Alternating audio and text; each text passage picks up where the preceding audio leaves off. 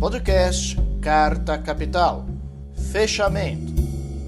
Olá, amigos de Carta Capital, sejam bem-vindos a mais um programa Fechamento. O meu nome é Rodrigo Martins, eu sou um dos editores da revista Carta Capital e hoje eu estou na companhia do repórter especial André Barrocal, direto de Brasília. Seja bem-vindo, André. Boa noite, Rodrigo. Boa noite, Mariana. Boa noite aos nossos dois convidados e a todos que nos assistem. Temos também é, a repórter Mariana Serafini, direto da nossa redação em São Paulo. Seja bem-vinda, Mariana. Oi, Rodrigo. Boa noite. Boa noite aos nossos convidados, ao Barrocal e também a todos os nossos usuários espectadores. Bom, e como o Barrocal e a Mariana já anteciparam, temos dois convidados especiais nesse programa. É, primeiro, o secretário é, de Políticas Digitais da Secretaria de Comunicação Social da Presidência, João Brant. Seja muito bem-vindo, secretário. Obrigado, obrigado, Rodrigo. Prazer estar com vocês aqui. E também temos a Renata Miele, que é coordenadora do Comitê Gestor da Internet no Brasil. Seja muito bem-vinda, Renata. Boa noite, Rodrigo. Boa noite a todos e todas que nos assistem. É um prazer estar aqui na Carta Capital. Bom, pessoal, é, essa foi uma semana bastante agitada, temos vários temas para tratar ao longo do programa, inclusive a batida da Polícia Federal nos endereços de Jair Bolsonaro, confisco do celular dele, os, os assessores diretos do presidente aí que estavam envolvidos na fraude do seu cartão de vacinação, e agora a revelação feita pela CNN de áudios né, desses é, auxiliares de Bolsonaro tramando abertamente um golpe de Estado. Nós vamos tratar de todos esses temas, mas antes é, vamos falar sobre um outro tema que movimentou bastante a semana, que foi é, a não votação do PL das fake news. A votação estava prevista para ocorrer nesta terça-feira 2, é, e por conta aí de um lobby é, bastante intenso que foi feito pelas é, grandes empresas de tecnologia, pelas big techs, é, essa votação acabou não acontecendo. É, inicialmente, secretário, eu gostaria que o senhor falasse um pouquinho sobre isso. É, o governo se surpreendeu com essa reação de empresas como Google, Meta, é, enfim, essas grandes empresas de tecnologia que fizeram essa campanha tão intensa contra o PL das fake news? Olha, infelizmente não dá para dizer que estamos surpresos. É, acho que é muito natural que as, as plataformas é, resistam. Resistam porque a lei que está sendo discutida ela cria obrigações para as plataformas, obrigações muito importantes de proteger direitos, obrigações de garantir mais transparência, obrigações de garantir é, uma moderação de conteúdo mais justa, que ninguém fique com aquela, pô, por que, que minha conta foi suspensa? O que, que aconteceu? Então, claro, criam-se obrigações, essas obrigações necessariamente vão, vão ter algum custo. Estamos falando de empresas que hoje movimentam a maior parte da publicidade no Brasil, não é só da publicidade digital. Da publicidade, a publicidade digital hoje está na faixa de uns 32, 33 bilhões por ano, a publicidade não digital 13 bilhões. Então, nós estamos falando de um setor com capacidade econômica para é, se estruturar para oferecer essas, essas respostas, mas como a gente viu essa semana, com pouca disposição para de fato é, se adaptar a esse cenário. E aí eu acho que a reação não só foi dura, como foi abusiva. Do nosso ponto de vista, ela é, há um abuso de poder econômico nas ações e há casos que precisam ser investigados, é, de fato, porque há indícios é, de, de utilização dos próprios sistemas né, de moderação de conteúdo aí é, para o seu interesse particular.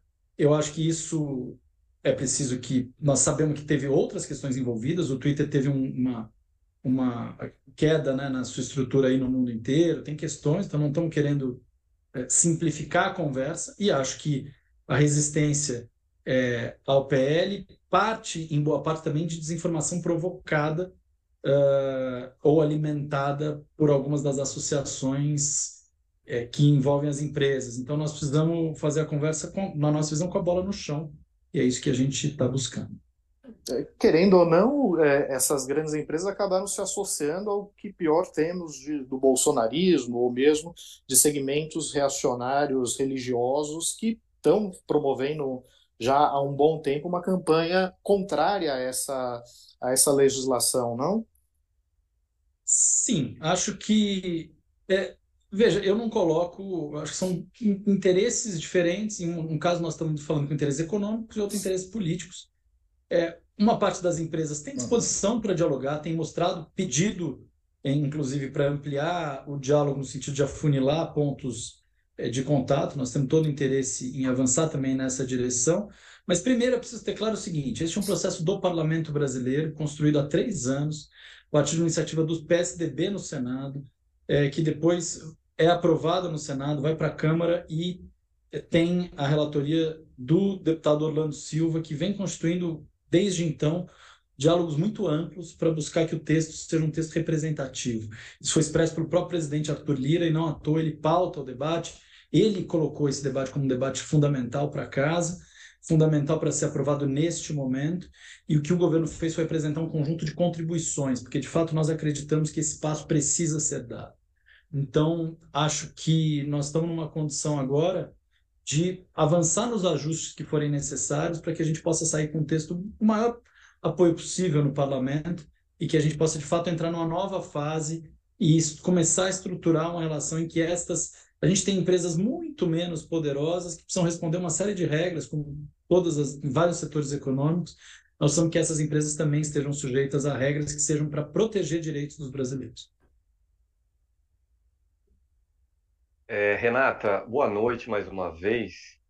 É, eu queria lhe perguntar o que o secretário respondeu agora, a partir de perguntas do Rodrigo, foi sobre o jogo, jogo jogado essa semana. Uma parte do Congresso e o governo de um lado, uma outra parte do Congresso e as plataformas de outro lado. Mas eu queria lhe perguntar sobre quem está aqui do lado de fora na arquibancada assistindo a esse jogo. Hoje saiu uma pesquisa que tem sido feita com alguma regularidade aí por um instituto mineiro, o Quest, sobre popularidade digital de parlamentares. E essa pesquisa aponta que os parlamentares da oposição dominam as redes sociais e conseguiram nos últimos dias emplacar nas mesmas redes sociais a visão de que se trata essa lei de combate às fake news de uma tentativa de censura. Você diria que a população aqui do lado de fora, que está assistindo a esse debate, encara como esse debate? Há convencimento de que sim, temos um problema e precisa ser regulado, ou não? É mera tentativa de censurar os críticos, digamos assim? Então, Barrocal, é, eu creio que há uma percepção na sociedade de que é necessário sim criar regulação para as plataformas digitais. Recentemente, uma pesquisa divulgada é, na Folha, por exemplo, mo mostra que 80% dos brasileiros são favoráveis à regulação. Essa é uma das pesquisas, né? Ao longo do último período, várias pesquisas apontaram uma percepção da sociedade brasileira de que é necessário criar regras para a operação dessas empresas multinacionais no Brasil. Ocorre que nós estamos vivendo, de certa forma, as consequências de um uh, processo histórico é, construído principalmente pelos grandes meios de comunicação no Brasil, que sempre trataram qualquer regulação é, do ambiente da comunicação como censura. Então, historicamente, quando a gente discutia a necessidade de criar um novo marco legal para as comunicações no Brasil, a quem tinha os, eh, os, micro, os megafones para falar para a sociedade dizia que aquilo era censura. Lembremos-nos, lembremos por exemplo, da primeira e única, né, até agora, Conferência Nacional de Comunicação. Né? Naquela época, o Jornal Nacional fez no dia da abertura um editorial, que é raro, né? Os nossos, é, tele, os nossos espectadores aqui talvez não saibam, mas é raro o Jornal Nacional fazer um editorial. Naquele dia, eles fizeram um editorial para dizer que estavam reunidos em Brasília os setores que queriam é, trazer de novo a censura para o Brasil. Então, essa discussão da censura ela é um pouco um senso comum, né? mas eu acho que ao longo do último período, a gente conseguiu trazer muitos esclarecimentos para a sociedade, porque a sociedade percebe que há um nível de censura privada no âmbito das plataformas. Por exemplo, quando a gente tem os nossos posts é, mediados, excluídos de alguma maneira, o usuário não tem nenhuma possibilidade de recorrer àquela decisão feita pela plataforma. A relação entre plataforma e usuário é muito assimétrica. E eles percebem isso, eu creio que a sociedade percebe isso. Agora, é, por que, que essas, esses parlamentares, que são os mais influentes da direita, conseguem levar mais longe o posicionamento deles? Primeiro, porque exatamente um dos assuntos que a gente tem procurado tratar de, no âmbito desse projeto é como os algoritmos né, modulam né, o comportamento e a opinião das pessoas de uma forma totalmente opaca. Então, é preciso trazer transparência para o debate. Ficou claro que eles é, acionaram né, os conteúdos contrários ao PL e reduziram os conteúdos daqueles setores que estavam fazendo a defesa ou a discussão, digamos, mais racional sobre o projeto. Então, eu acho assim, o tema da censura é um tema difícil, mas eu acho que é uma percepção geral na sociedade de que é, a regulação dessas empresas é algo necessário para proteger o usuário e a liberdade de expressão. É, Renata, um, um dos pontos é, mais delicados, talvez, que está em debate no projeto de lei é a criação do órgão regulador. Como é que funcionaria esse órgão? Então, Mariana, é, primeiro acho que a gente precisa também uh, entender né, que uh, o Congresso Nacional, através de uma lei ordinária, não tem a prerrogativa de criar órgão regulador, né?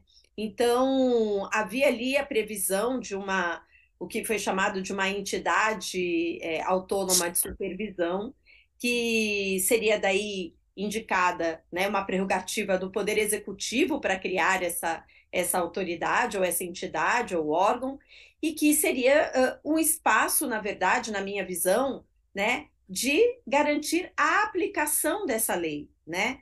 É, agora, no debate legislativo, os contornos desse, é, dessa entidade não chegou a ser aprofundada, né? Porque de fato não é prerrogativa, mas algumas diretrizes. Primeiro, a necessidade de, dela ser um espaço é, que tenha autonomia, que tenha participação da sociedade civil, numa perspectiva multissetorial, com independência do governo, né? Então, diretrizes para sua, o seu, digamos, desenho foram discutidas quando essa previsão estava no texto, mas sem um detalhamento da sua composição. Do ponto de vista das suas atribuições, que acabou gerando um conflito que, na minha visão, foi instrumentalizado pela ação das plataformas e da direita, de dizer que seria um Ministério da Verdade, isso joga na desinformação, porque essa uh, instituição, entidade criada, ela tem como objetivo garantir a aplicação das, dos comandos que estão na lei. E não há nenhum comando na lei que preveja é, uh, qualquer mecanismo de censura, porque a lei não olha para o conteúdo individual.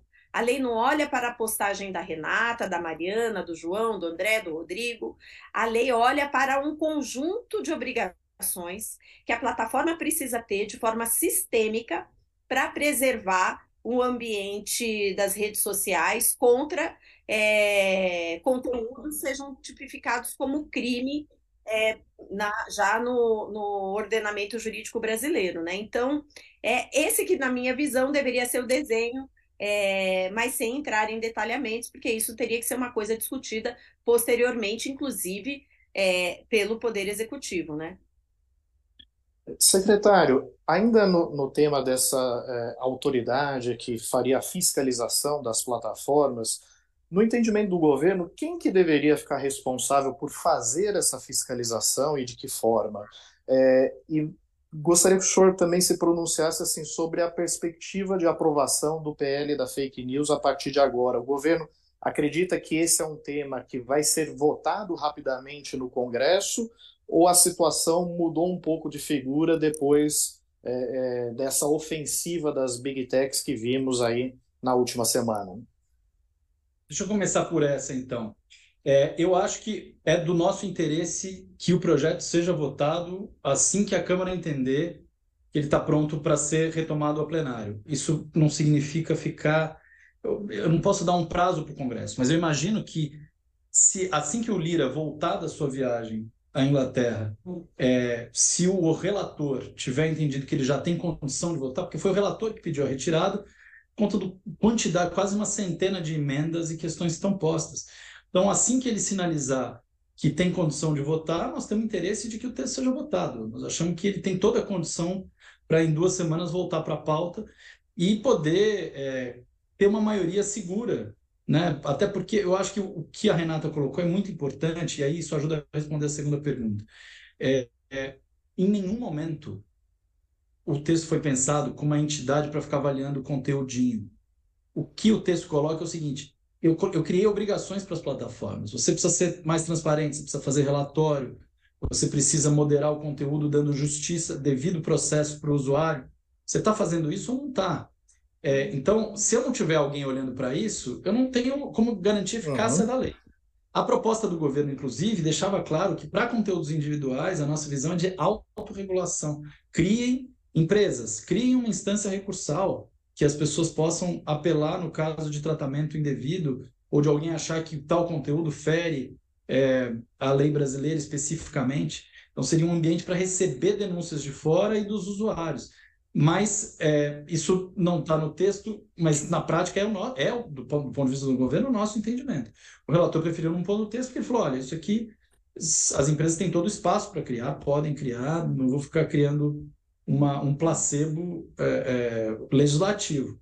Mas então essa percepção de quem deve fazer não é à toa que a gente tinha colocado como uma entidade autônoma de supervisão, que a gente acha que esse debate precisa ser feito com um pouco mais de fôlego, pelo fato de que nós estamos numa, num momento de transição.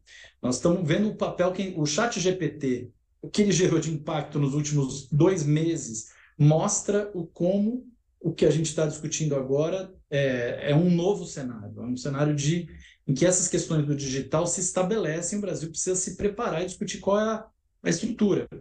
Em teoria, eu falaria, olha, criar um órgão novo, olhando para isso tudo, seria muito mais interessante. O fato disso ter saído do texto fecha um pouco esse caminho para agora, mas nós achamos que tem condição do texto trazer uma solução que é, é, responda às preocupações da casa e que a gente, ao mesmo tempo, consiga discutir no longo prazo qual a melhor forma do Estado brasileiro se estruturar para proteger direitos no ambiente digital.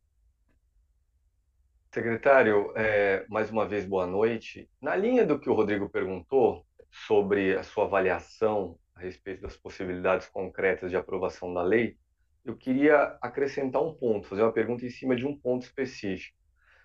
Você diria que o presidente da República está disposto a entrar, a mergulhar pesadamente para conseguir essa aprovação da lei? E por que eu lhe pergunto isso? Porque na manhã de terça-feira, terça-feira foi o dia em que a Câmara desistiu de votar essa lei por enquanto, houve uma reunião do presidente da República com o presidente da Câmara dos Deputados. E há alguns relatos um pouco desencontrados a respeito do que teria sido discutido nessa reunião.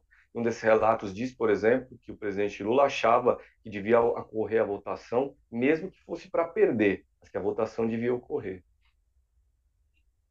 Veja, André, é, o presidente traz este como um dos temas centrais de preocupação dele sobre a democracia, a questão de como as redes estão hoje é, organizadas de uma maneira e, e, mobilizadas por valores e por, é, por uma lógica do engajamento a todo custo, que traz uma série de impactos negativos para a proteção de direitos para a democracia brasileira. É, esse tema ele é um tema, ao mesmo tempo, do parlamento. Como o presidente deixou claro, não é à toa que ele, quem pautou esse debate está há três anos, o relator é o relator que já estava desde o começo no processo. É, não à toa, esse tema ficou. A, a, o, o, fato dele ser pautado agora, nessa semana, ou ter a urgência pautada semana passada, foi uma decisão exclusivamente do presidente Arthur Lira, que tem a mesma avaliação de que é preciso, o Congresso precisa oferecer respostas para isso. Então, é, acho que a, a, temos debates ainda para fazer mais diretamente com o presidente na próxima semana sobre isso. E essa avaliação que você pergunta, eu não tenho condição de fazer, mas eu, o que eu posso dizer, o governo está, e, eu, e o presidente é, sinaliza isso e pediu para que os ministros avançassem com esse processo, está comprometido em apoiar a proposta do parlamento na figura do relatório do Orlando Silva. Agora, evidentemente, é, o governo tem sua agenda junto ao parlamento com prioridades muito claras.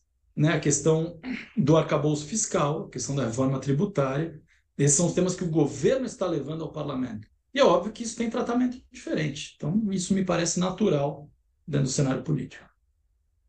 É, aproveitar que a Renata fica aqui com a gente só mais um pouquinho fazer uma última pergunta para ela.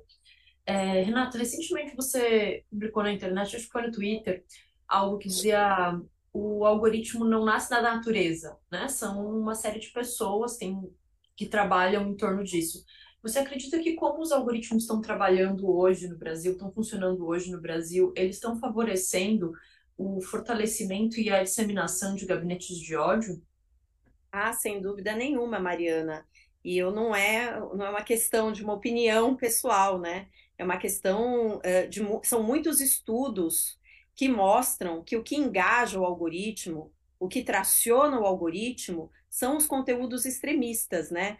É o conteúdo que é, ataca diretamente a subjetividade no nível dos afetos, dos sentimentos, da emoção das pessoas, porque a arquitetura, né, o design das plataformas e a estrutura do algoritmo, ela privilegia aqueles conteúdos de disparo rápido no nosso sistema cognitivo. Então você está lá na timeline, alguma coisa te chama atenção, te chama atenção pela reação que você tem àquele conteúdo. E a reação é, que engaja maior, mais né, nessas redes são justamente o ódio, a violência, o medo, e você acaba criando um movimento. Recentemente, é, um estudo mostrou como no Twitter, particularmente, conteúdos de extrema direita tinham mais engajamento do que outros conteúdos.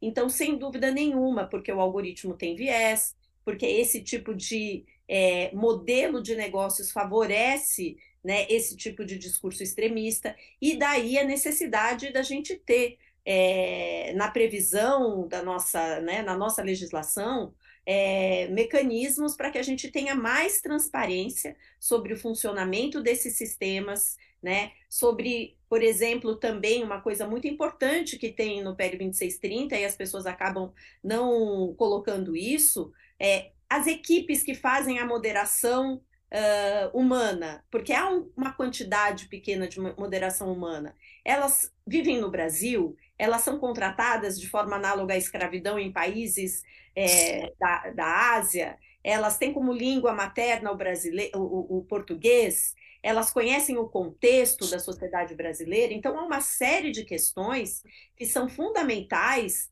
é, para que a gente possa compreender as regras do jogo dos algoritmos e das plataformas, justamente para proteger a sociedade brasileira desses conteúdos de ódio e o Estado democrático de direito. Então, é nessa perspectiva que esse projeto de lei produz regras, né, é, para que as empresas tenham esse dever de cuidado e enfrentem esses riscos que são sistêmicos, né, do, da arquitetura das suas, é, do seu modelo de negócios.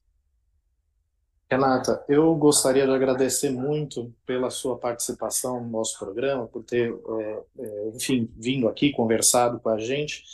É, sei que você tem um compromisso agora, então vou liberá-la, mas já deixo aqui o convite para você voltar ao nosso programa assim que esse debate é, voltar a ser pautado na Câmara dos Deputados. Mais uma vez, muito obrigado.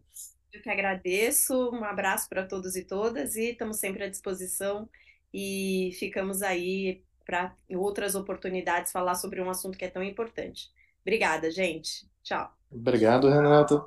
É, e também gostaria de agradecer a presença, a participação do secretário é, João Brant, né, de Políticas Digitais, da SECOM, a Secretaria de Comunicação Social da Presidência, e também conseguiu disponibilizar aí de um tempinho para falar conosco em meio à agenda dele, que não tem sido nada fácil, sobretudo na última semana, né, secretário?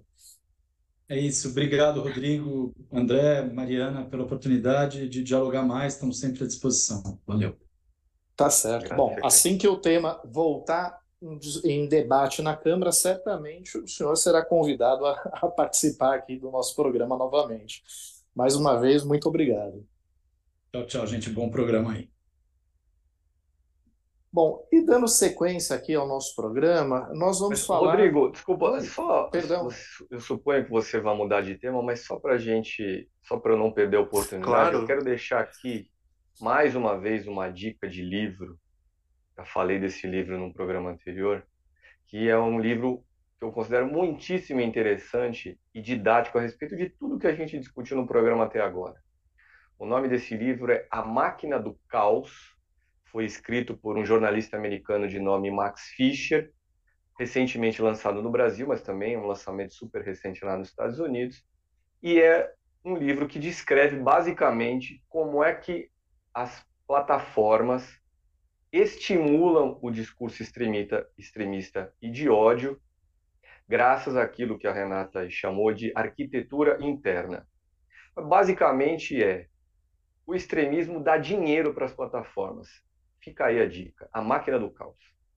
Tá certo. E eu aproveito até para complementar a indicação do Barrocal com o filme O Dilema das Redes, que também mostra como a arquitetura né, desse negócio é, digital é, contribui para a formação das bolhas de opinião e também para o extremismo é, nas plataformas digitais. É, e dando sequência aqui ao, ao nosso programa, como estava é, dizendo antes, nós vamos tratar agora de uma série de temas que deve estar aí é, as pessoas angustiadas à espera da análise do Barrocal, é, que trata justamente aí da, da, das últimas revelações é, sobre Jair Bolsonaro. Nesta semana, a Polícia Federal bateu a porta de endereços do ex-presidente, chegou a confiscar seu celular, prendeu alguns dos seus auxiliares mais próximos, entre eles o tenente-coronel Mauro Cid, que foi ajudante de ordens de Bolsonaro é, durante a presidência de, é, dele. É, e agora temos também a revelação de que no celular de Mauro Cid há vários diálogos comprometedores. A rede CNN Brasil chegou a revelar um desses áudios com teor claramente golpista, é, um diálogo entre este é, tenente-coronel Mauro Cid, que foi ajudante de ordens de Bolsonaro, com um outro aliado de Bolsonaro, é, um ex-major chamado Ailton Barros, que inclusive fez campanha no Rio de Janeiro na cola de Bolsonaro, é, no qual ele praticamente traça um roteiro de golpe, né? De como deveria ser o golpe, de quais decretos deveriam ser assinados, e diz claramente, diz é, nesse, sugere claramente nesse áudio que deveria ser acionado o comando militar de Goiânia né, para prender o é, ministro do STF. É... Oh, meu pai, só faltava essa, fugir agora. Alexandre de, Alexandre de Moraes. Alexandre de Moraes, claro. É, o ministro Alexandre de Moraes é, e, na sequência, instituir uma, um, uma GLO, né, uma operação de garantia da lei e da ordem. É, isso é o que consta aí nesse roteiro golpista em áudio é, que foi tramado por Ailton Barros em parceria com é, o tenente-coronel Mauro Cid, ajudante de ordens de Jair Bolsonaro. Mas o Barrocal, ele preparou uma reportagem, uma lentada reportagem sobre é, toda essa movimentação da Polícia Federal. A investigação da Polícia Federal é, na verdade, sobre é, fraude né, no cartão de vacinação de Jair Bolsonaro. Foi isso que motivou a, a, os mandados de busca e apreensão nos endereços do ex-presidente. É, e fala também de um outro personagem que está há mais de 100 dias preso, né, né Barrocal? Um personagem que, segundo consta, parece que emagreceu 12 quilos nesse período e que é, estaria prestes a cantar, vamos dizer assim. O personagem, o passarinho magro em questão, Rodrigo, é o delegado da Polícia Federal, Anderson Torres, foi ministro da Justiça por um ano e meio, um ano e oito meses com Bolsonaro, e quando terminou o governo Bolsonaro, voltou a ser secretário de Segurança Pública do Distrito Federal. Era ele o secretário de Segurança Pública do Distrito Federal quando houve, em 8 de janeiro, o quebra-quebra aqui em Brasília. E é a omissão considerada dolosa de Anderson Torres na condição de secretário que levou à decretação da prisão dele pelo juiz Alexandre de Moraes em meio às investigações sobre quem fez o quê, quem planejou o quê, quem financiou o quê naquele ou para aquele 8 de janeiro. Mas, Rodrigo, vou começar pelo fim. Vimos muitas uhum. informações nas últimas horas a respeito de Bolsonaro. vou começar pelo fim, por aquilo que talvez seja o mais quente interesse. do dia. Não, aquilo que seja talvez o grande interesse das pessoas. O que vai acontecer com Bolsonaro diante de tudo isso que a gente viu? Eu diria que, em primeiro lugar, a situação de Bolsonaro está cada vez mais delicada e é essa delicadeza que logo, logo vai, vai compor o pano de fundo de um julgamento no Tribunal Superior Eleitoral que pode decretar a perda dos direitos políticos do ex-presidente por até oito anos. A, o julgamento pelo TSE será de uma ação movida na época da eleição do ano passado pelo PDT, que, em resumo, acusou o Bolsonaro de usar uma reunião que ele fez com embaixadores de outros países, dezenas deles, no Palácio da Alvorada, para sabotar a eleição brasileira e para dizer basicamente que a eleição brasileira ia ser roubada para o Lula. Então, o Tribunal Superior Eleitoral está com esse caso para ser julgado. E tudo aquilo que acontece relacionado a Bolsonaro antes do julgamento contribui para criar um clima desfavorável ao ex-presidente e, portanto, para levar cada vez mais o Tribunal Superior Eleitoral a decretar a inelegibilidade, inelegibilidade do ex-presidente. Então, esse é o pano de fundo. Agora, nós temos, então, casos específicos também vistos nas últimas horas. Quais são esses casos específicos? O primeiro deles, para ficar com o mais quente, aquilo que é uma grande novidade nas últimas horas, é esse da, da, da falsificação de certificados de vacina contra a Covid. A prisão do ajudante de ordens do presidente, de mais vários militares assessores de Bolsonaro, ainda na presidência, mas também depois que ele deixou o cargo, compõe uma história de um crime que é inserção de dados falsos em um sistema de informação. No caso, o sistema de informação é o sistema do SUS. Quem comete um crime de, ou participa de um cometimento de crime de inserção de dados falsos em um sistema de informação pode pegar até 12 anos de cadeia. Então, é essa a principal acusação por trás das prisões vistas nas últimas horas desse grupo de ex-assessores de Bolsonaro. No relatório de, de, da Polícia Federal, que embasou essa operação, que foi às ruas ontem, a gente vê de forma muito clara como foi que o ajudante de ordens de Bolsonaro construiu uma situação criminosa para obter um certificado de vacinação para a esposa dele, dele ajudante de ordens. Mauro César Barbosa Cid é o ajudante em questão, a esposa dele se chama Gabriela. E o que se presume a partir desse caso específico do tenente Cid, do coronel Cid, é que a mesma engrenagem falsificadora foi usada para providenciar para Jair Bolsonaro um certificado falso de vacinação. É por isso que o ex-presidente está enrolado nessa operação realizada ontem pela Polícia Federal.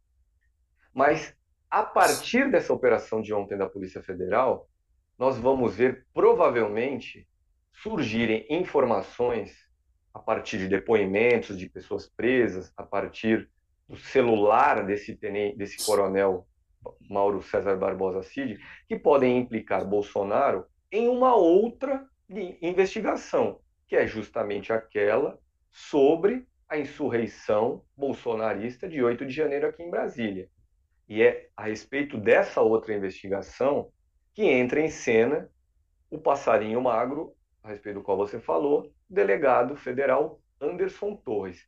Então, Rodrigo, é isso basicamente, tentar aqui explicar de forma didática para quem nos assiste o que, que aconteceu de importante essa semana e o que isso significa para o futuro de Bolsonaro. Pois é. Aliás, dentro é, é, é desses celulares que foram confiscados, assim, tem munição para tudo que é lado. Né? O é, GLM acabou de lembrar aqui que no celular de Cid, algum militar de saber quem, quem mandou matar Marielle.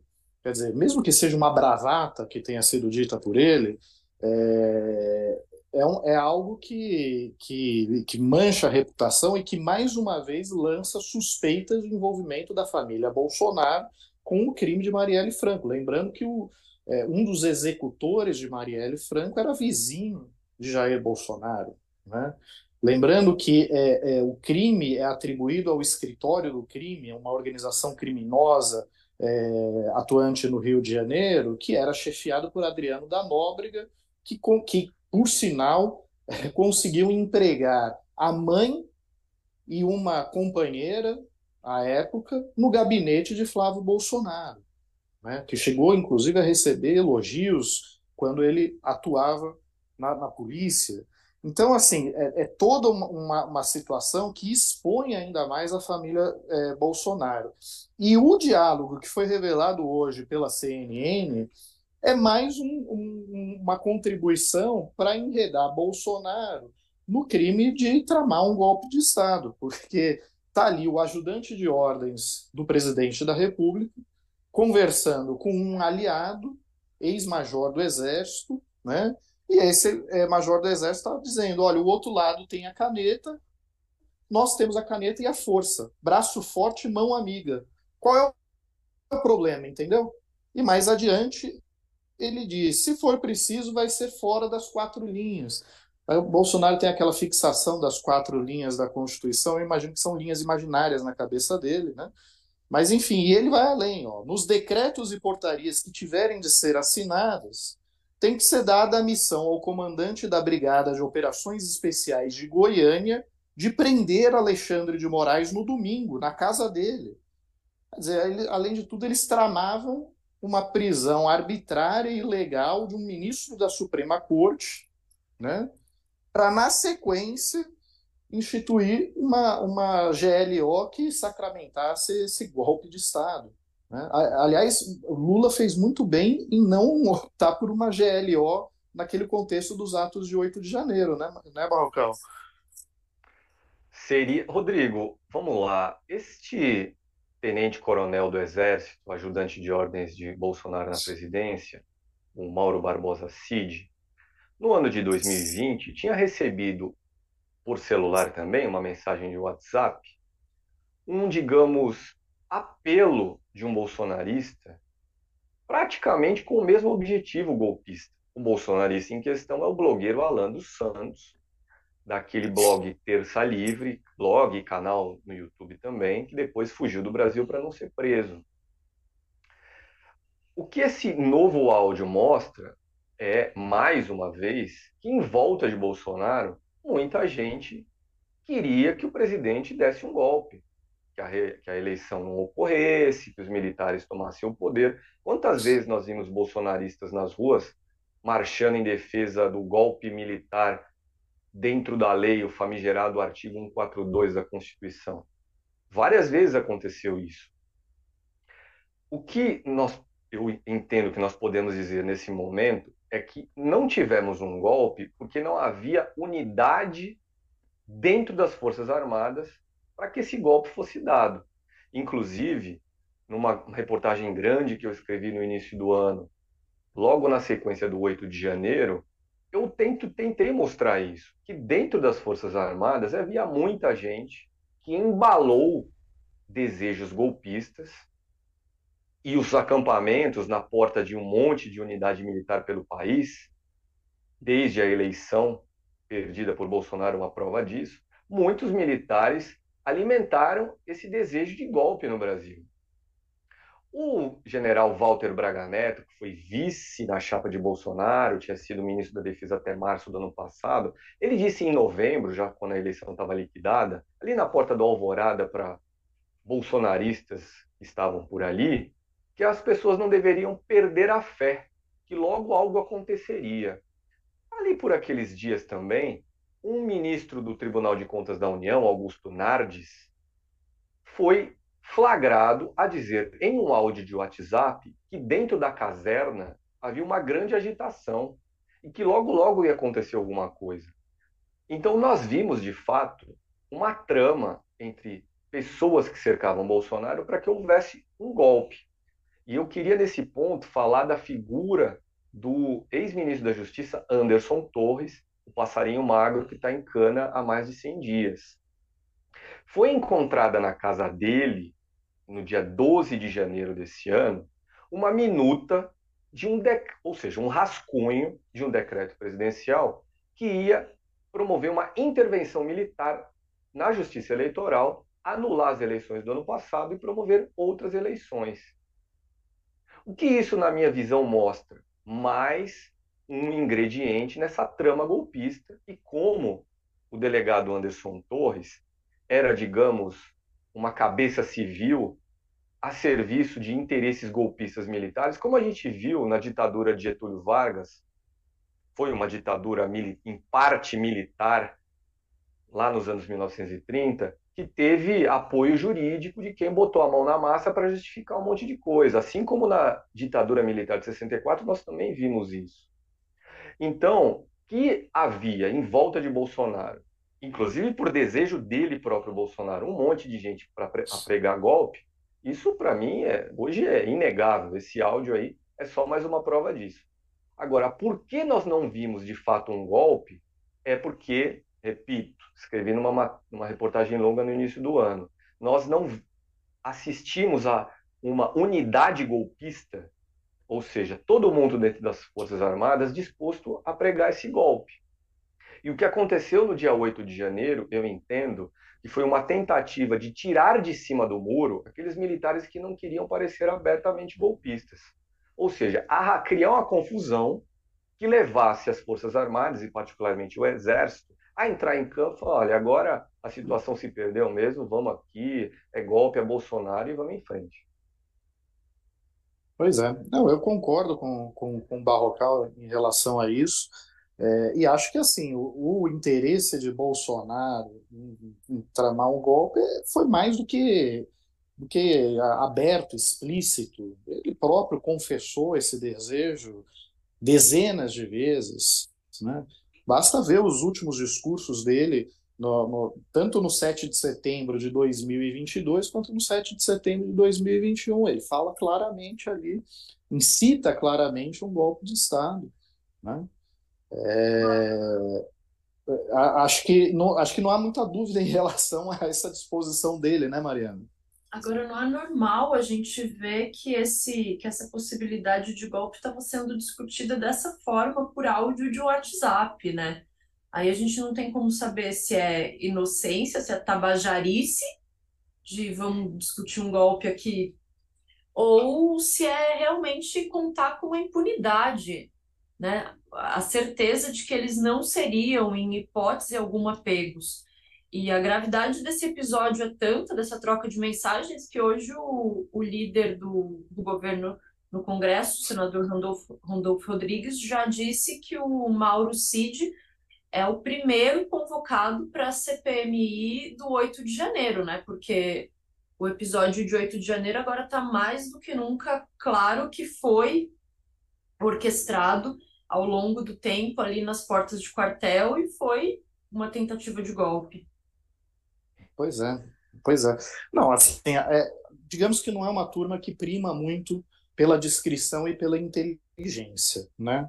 É, até assim, eu, eu fiquei meio assombrado, Barrocal, com essa tentativa né, de, de é, essa manipulação do cartão de vacinação de Bolsonaro sem a menor necessidade. Afinal de contas, ele tinha passaporte diplomático e entraria nos Estados Unidos de qualquer forma, não? O que ocorre, Rodrigo, é que depois do fim do mandato dele, ele não teria mais o privilégio do cargo e talvez se viajasse de novo lá dos Estados Unidos, por exemplo, para os Emirados Árabes, para a Arábia Saudita, para agradecer o presente em joias dado a ele a, pela realeza saudita, talvez ele sim precisasse, como uma pessoa comum, caso o país destino assim exigisse, apresentar a prova de que tinha sido vacinado. Então, a saída de Bolsonaro do Brasil em 30 de dezembro, rumo a Miami, não requeria um certificado falso de vacinação. O problema é uma vi... o problema seria para ele, Bolsonaro, uma viagem posterior a isso. E é essa, acredito eu, depois de ter lido o material aí da Polícia Federal, a decisão do juiz Alexandre de Moraes, essa é a razão para ter sido providenciado para ele um certificado falso de vacinação. E não foi só para ele, Bolsonaro. Para a enturragem que o acompanhou rumo a Miami, foi providenciado esse certificado falso também. Um sargento da PM do Rio, de nome Max Moura, um capitão do Exército chamado Sérgio Cordeiro, a mulher, a esposa do ajudante de ordens de Bolsonaro, a Gabriela Cid, que acompanhou o marido na viagem a Miami também tinham certificado falso. Então, de fato, Bolsonaro, enquanto presidente, tinha o privilégio de entrar sem ter que comprovar a vacinação de Covid, mas depois de terminado seu mandato, talvez fosse obrigado, caso viajasse de novo, a apresentar um documento desse tipo. Agora, Rodrigo, só para não perder, alguém aí do público já lembrou do caso Marielle Franco, que aparece dentro desse rolo, Sim. eu acho que é uma historinha interessante para a gente detalhar um pouquinho aqui para quem nos assiste, porque é realmente isso tudo que aconteceu, é, essa turma é inacreditável, é mambembe, é absoluto baixo clero, submundo, é, enfim, tudo no nível aí do clã Bolsonaro. Mas vamos lá. O Coronel Cid, ele conseguiu, numa cidade goiana chamada Cabeceiras, que um médico, que era sobrinho de um assistente dele, Cid, na presidência, assinasse um papel atestando que a esposa dele, Cid, tinha tomado duas doses de vacina lá em Cabeceira. Só que não basta ter a vacina atestada. É preciso que essa informação da vacina entre no sistema do SUS e depois disso é que é possível emitir um certificado de vacinação. Como os dados colocados pelo médico de cabeceiras sobre a vacinação na senhora Gabriela Cid eram dados falsos, na hora de inserir no sistema do SUS, o sistema do SUS não aceitou. Então, era preciso achar um outro caminho para conseguir inserir esses dados nos sistemas do SUS. Qual era esse caminho? A Prefeitura do Rio de Janeiro, da, a Prefeitura da cidade fluminense, de Duque de Caxias, a cidade da Baixada Fluminense. Foi o secretário de saúde da prefeitura de Duque de Caxias em 2021 e 2022 quem se encarregou de colocar no sistema do SUS informações falsas sobre a vacinação da senhora Gabriela Cid, de Jair Bolsonaro, da filha pequena de Jair Bolsonaro, e essas informações deram depois na emissão de um certificado de vacinação. Quem fez a ponte entre o Coronel Cid e a prefeitura de Duque de Caxias? O Major Ailton Barros, esse do áudio do golpe. O Major Ailton Barros é lá do Rio de Janeiro e concorreu a deputado estadual pelo Rio de Janeiro, no Rio de Janeiro no ano passado. Para ele, Major Ailton Barros, conseguir abrir as portas da prefeitura de Duque de Caxias, quem que ele acionou? Um ex-vereador carioca que é miliciano, de nome Marcelo Siciliano. Marcelo Siciliano foi um dos nomes que primeiramente apareceu como alegadamente mandante da morte, do assassinato de Marielle Franco. Então essa é a história bonita, é assim que a gente chega de uma falsificação de vacina na cidade goiana de Cabeceiras até um caminho para descobrir quem mandou matar Marielle Franco. Pois é, pois é.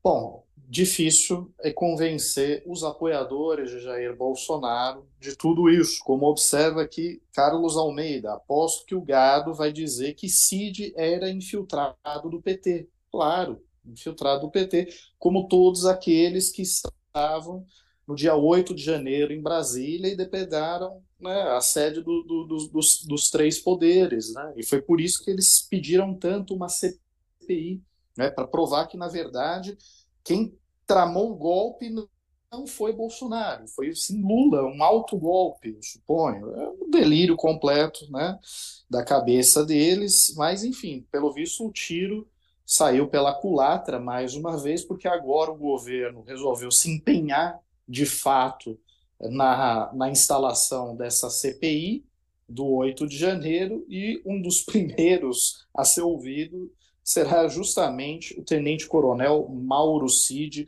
ex-ajudante de ordem de Jair Bolsonaro, preso por fraudar o seu cartão de vacinação, né, e que já está aí com diálogos de celular sendo vazados aí para a mídia e bastante comprometedores. É... E Rodrigo, o... desculpa, se você me permite aqui claro. também, só para, claro, o governo está aí, a, a, o senador Randolfo Rodrigues com essa informação de, olha, a CPI vai querer botar em primeiro, se depender do governo, a CPI botará em primeiro lugar no banco dos depoentes o Coronel Cid. Agora, o Coronel Cid pode perfeitamente conseguir aí na justiça o direito de ficar em silêncio ou ser orientado por seus advogados a responder algo do tipo nada a declarar a CPI será mais um teatro político do que propriamente um espaço para descoberta de informações.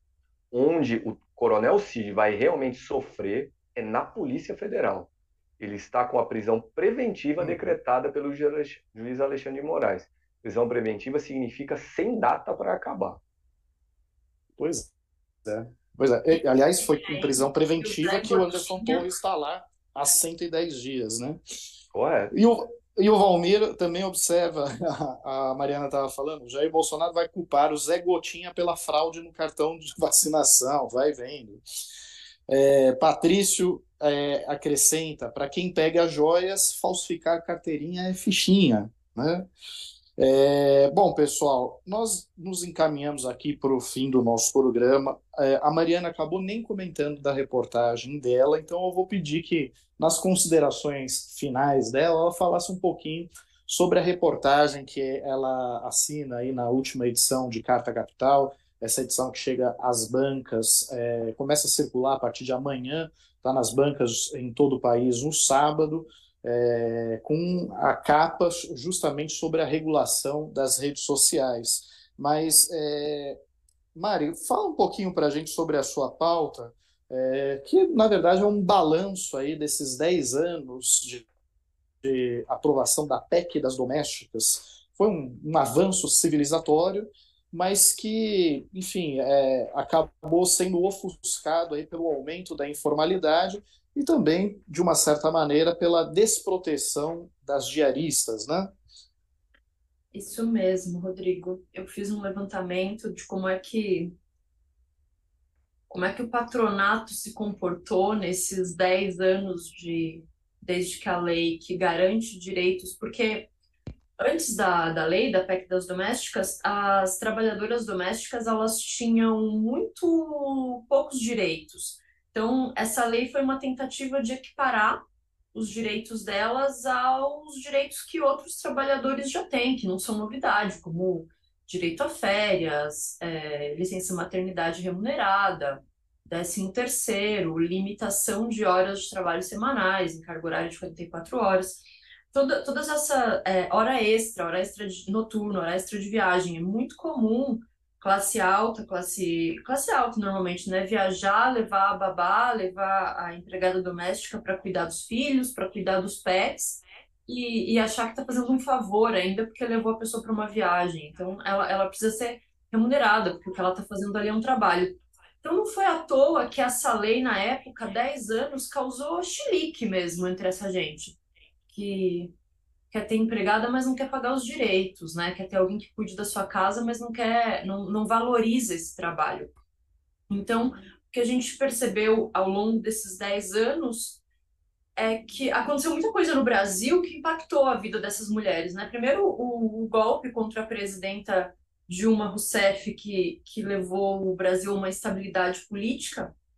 Uma das pessoas com quem a gente conversou, com quem eu conversei, na verdade, quem, quem fez a entrevista foi a Fabiola Mendonça, nossa colega da, da revista, ela conversou com a Luísa Batista, que é a coordenadora geral da Federação Nacional das Empregadas Domésticas, que é a maior entidade representativa da categoria.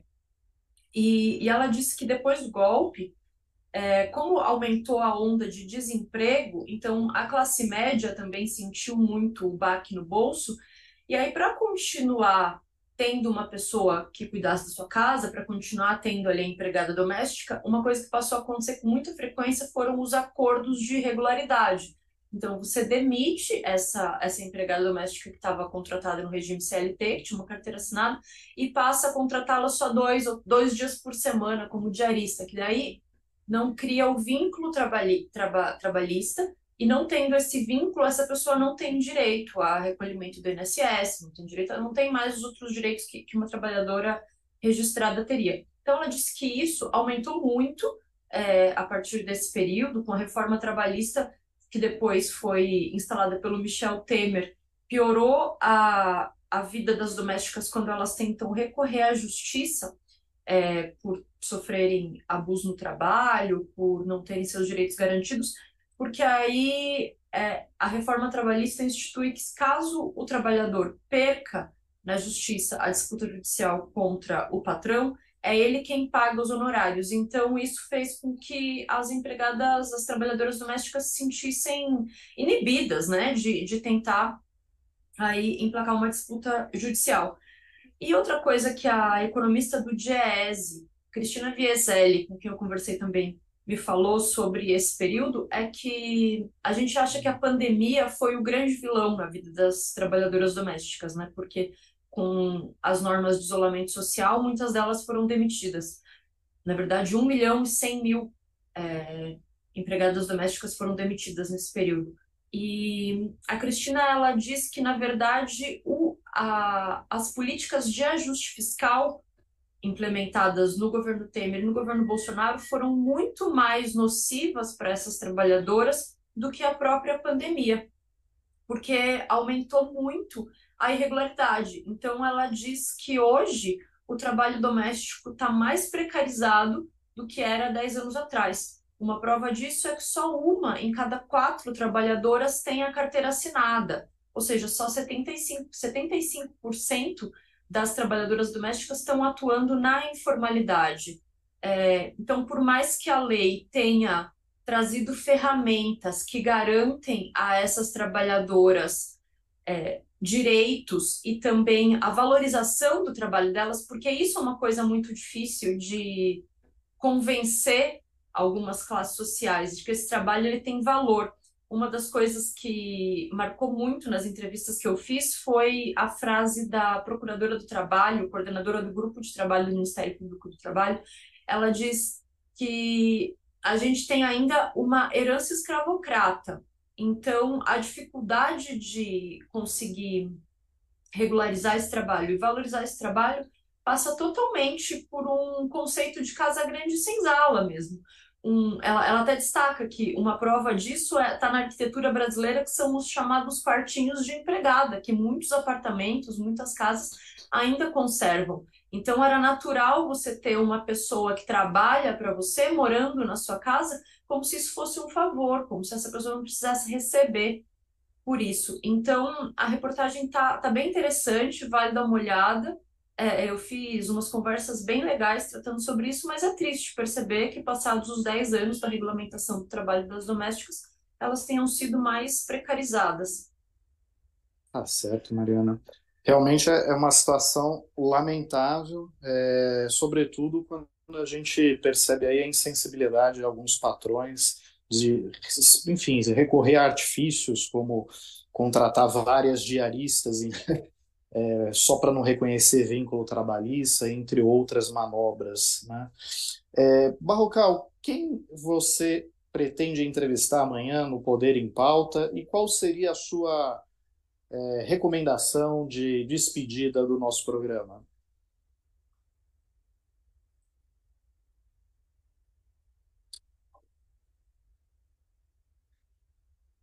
Vamos lá. Tinha, vamos lá, agora sim, tinha desativado aqui sem querer o meu microfone. Mas é uma resposta só para as duas perguntas, Rodrigo, porque as respostas se misturam, na verdade. Eu entrevistarei amanhã aqui no canal de Carta Capital no YouTube, às 16 horas, o economista Márcio Postman. E será uma entrevista sobre a economia brasileira, particularmente a economia brasileira depois de o Banco Central ter mais uma vez se reunido e decidido que a maior taxa real de juro do mundo vai ficar do jeitinho que estava até a semana passada. Uma taxa, aliás, a taxa real do Brasil é resultado de uma taxa básica de juros, que é a nossa Selic, que está em 13,75% desde agosto do ano passado. Essa semana, o Banco Central manteve essa taxa de 13,75%. Pela terceira vez nesse ano, o BC se reuniu para discutir o juro e resolveu que não faria nada. O governo federal, eu diria mais especificamente o presidente da República, perdeu a batalha contra o Banco Central. Lula, no início do ano, partiu pesado para cima de Roberto Campos Neto, o comandante do BC, legado por Jair Bolsonaro, Roberto Campos Neto desfruta hoje da proteção garantida pela Lei de Autonomia do Banco Central. O presidente da República não pode tirá-lo do cargo, exceto em algumas hipóteses, como, por exemplo, incompetência reiterada, né, ou então condenação judicial com trânsito em julgado. O fato é que não basta que Lula critique Roberto Campos Neto e a taxa de, de juros do Banco Central. O Banco Central pode fingir que não houve, porque afinal desfruta dessa tal de autonomia. O Banco Central, ao tomar decisão nessa semana, ignorou que o ministro da Fazenda, Fernando Haddad, mandou recentemente para o Congresso uma proposta de controle de gastos públicos, conhecida aí pelo palavrão de arcabouço fiscal. Esse arcabouço fiscal era tudo que o tal do mercado queria não exatamente nos termos que o mercado queria, mas a direção era essa mesma, desejada aí pela turma da Faria Lima. O Banco Central não deu bola para a proposta de arcabouço, manteve o juro aí em 13,75, e com isso a economia brasileira continuará girando com roda presa. E com roda presa vai ser difícil a gente poder aí conseguir superar as nossas urgentes carências sociais, carências inclusive trabalhistas. O trabalhador brasileiro aí ganha há mais ou menos 10 anos, em média, o mesmo nível de salário, aí, algo em torno de R$ 2.800. Pois é. Pois é, aliás, se for por incompetência reiterada, devemos lembrar que o Banco Central não conseguiu bater nenhuma das metas previstas né, de inflação durante a gestão de Jair Bolsonaro. É, e, portanto, essa competência é bastante questionável. É, acho que a, a, grande nó da questão é que, para isso, talvez precisaria ter o apoio de uma maioria de um Senado que é mais sensível às demandas do mercado do que exatamente às demandas da população. Mas, é, de toda forma, eu agradeço muito é, a participação dos meus colegas aqui no, de bancada, o André Barrocal, direto de Brasília. Hoje, sem a orquídea dele, estamos investigando, fazendo uma investigação criteriosa para saber o que, que aconteceu na, na, com a orquídea dele, para qual lavanderia ela foi é, destinada, né? porque é sempre assim, desaparece uma semana, na semana seguinte ela reaparece, linda, perfeita, lavada, né? É, e, enfim, suponho que, que segunda-feira a lavanderia já entrega de volta, né, Barrocal? Rodrigo, já faz várias semanas que as orquídeas desapareceram aqui do meu cenário de fundo, porque, como sempre digo, quando esse assunto aparece, orquídeas florescem periodicamente. Flor nasce, flor morre. Elas, elas entram aqui no cenário quando há flores, quando só existe a plantinha verde, eu deixo em outro canto aqui de casa. Tá certo, então tá bom. E agradeço também a participação da Mariana Serafini, direto da nossa redação em São Paulo. Obrigado, Mariana. Obrigada, gente. Sempre um prazer dividir essa bancada aqui com vocês.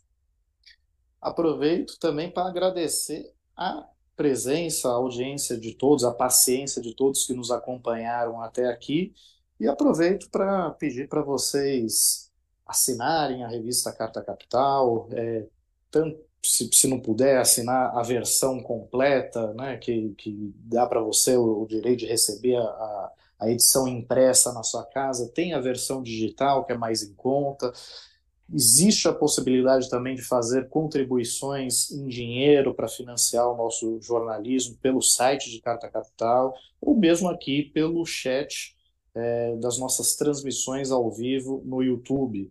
O nosso jornalismo ele depende fundamentalmente dos nossos leitores para sobreviver e por isso eu deixo aqui esse recado no fim do programa, agradecendo mais uma vez a todos e desejando um excelente fim de semana. Se esse noticiário bacana, leve do Brasil nos permitir. Até mais, pessoal.